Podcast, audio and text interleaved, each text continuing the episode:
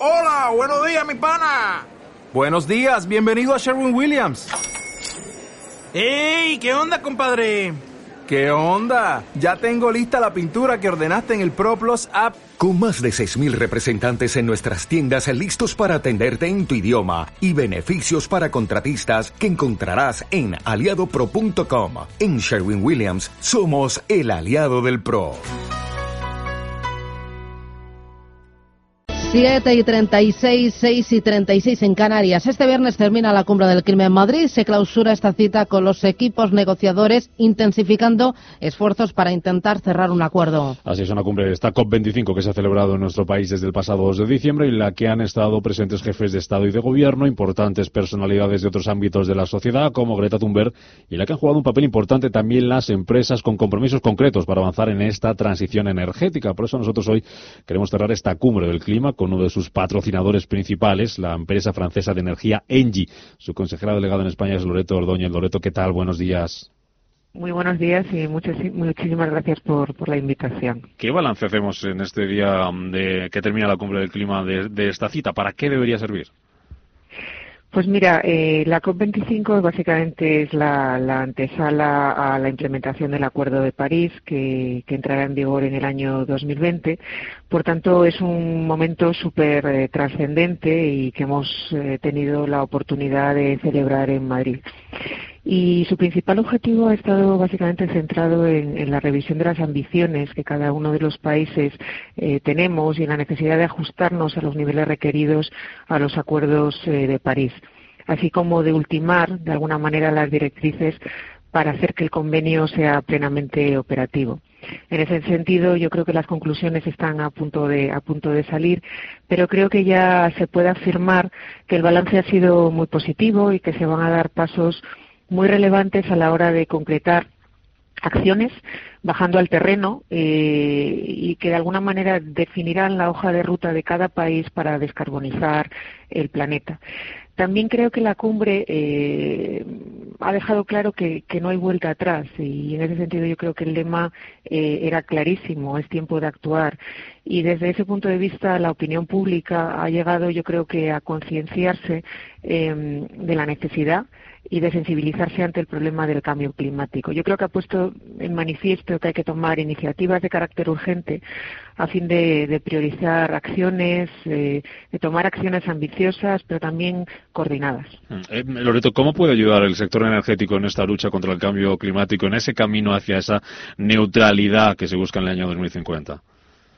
Pues mira, muchísimo. Yo creo que el sector energético a día de hoy tiene un foco importante, ¿no? El sector energético es clave para la reducción de los gases de efecto invernadero. Eh, de hecho, de acuerdo a datos de la Agencia Internacional de la Energía, a nivel mundial las emisiones eh, debidas a la generación eléctrica superan alrededor del 40% del total de emisiones de CO2 procedentes del uso de combustibles fósiles.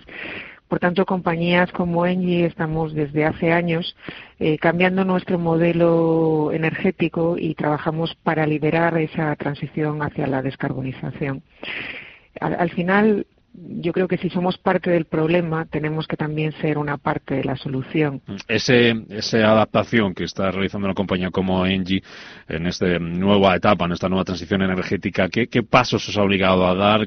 ¿Hacia dónde vais? ¿Dónde va esa hoja de ruta? ¿Qué, tenéis previsto a nivel de, inversiones, a nivel de, plantas, a nivel de relación con los clientes, a nivel de producción? ¿Qué, qué estáis haciendo? ¿Qué vais a hacer?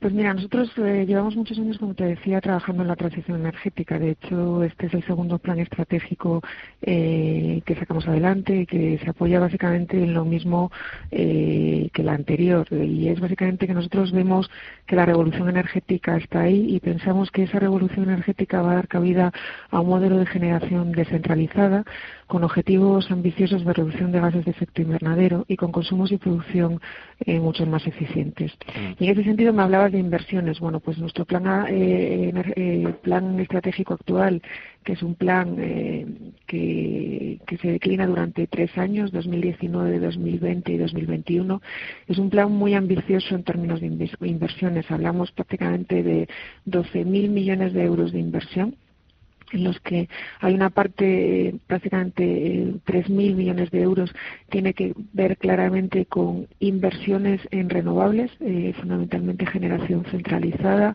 mucho eólico, pero también solar centralizado. Pero también hay una parte muy significativa de la inversión, como te decía, de esos 12.000 millones de euros, 3.000 millones de euros se dedican a generación renovable centralizada, pero hay otros 9.000 millones de euros que se dedican a soluciones más descentralizadas, soluciones de generación más descentralizadas y más próximas al cliente, todo eso acompañado de una eh, capa importante de digitalización. Mm. Para terminar, eh, Loreto, eh, se ha coincidido con esta cumbre del clima. En, Bruselas ha presentado ese pacto verde esta semana. Europa, ¿qué papel debe jugar en esta lucha contra el cambio climático? Pues mira, Europa tiene, tiene un papel eh, fundamental en la lucha contra, contra el cambio climático. Eh, lleva muchos años, de alguna manera, ya trabajando en, el tema. La, Comisión Europea aboga por una Europa climáticamente neutra de aquí al año 2050.